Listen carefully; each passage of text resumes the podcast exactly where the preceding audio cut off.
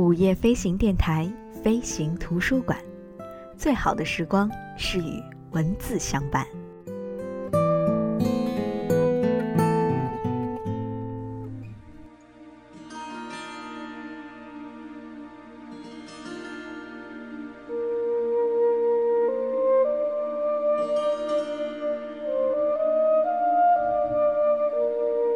飞行图书馆今晚和你一起分享死亡诗社，生命在哪一刻被点亮？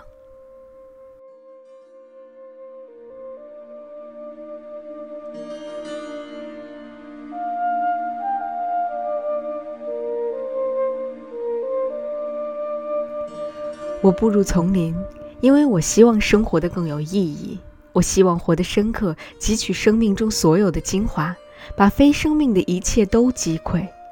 以免当我生命终结，发现自己从没有活过。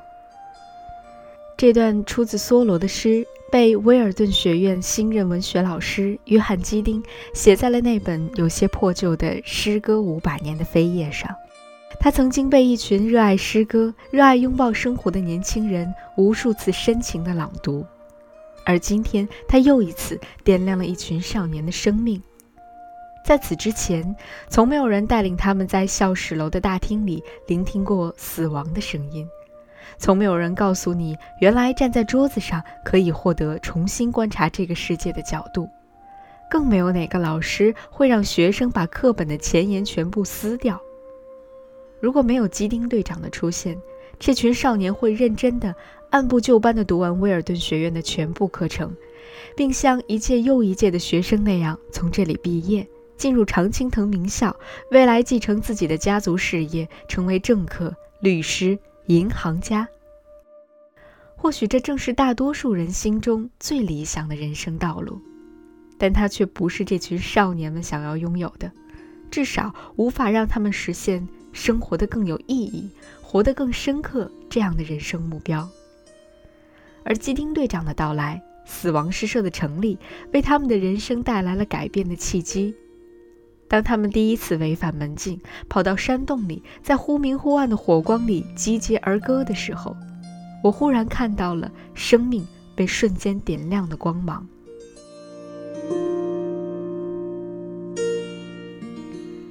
生命被点亮是什么样的呢？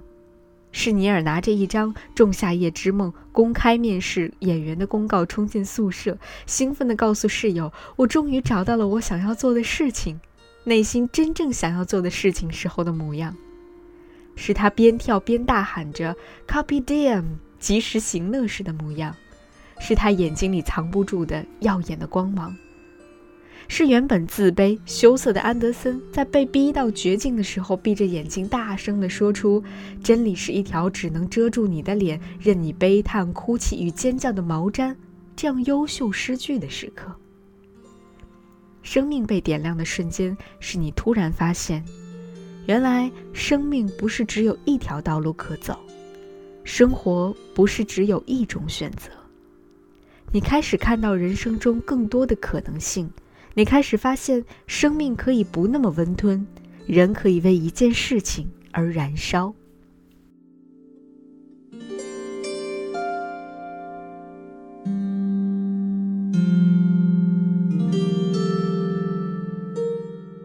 很多人都提到，死亡诗社一直在自己人生中扮演的举足轻重的角色，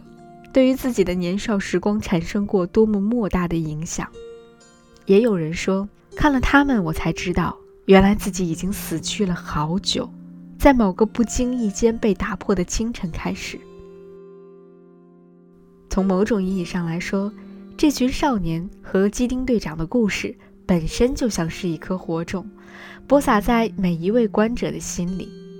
只要你的心中还记得年少时的梦，还有愿意为之努力的勇气，那么你的生命就一定会在最合适的那一刻被点亮。祝你晚安，做个好梦。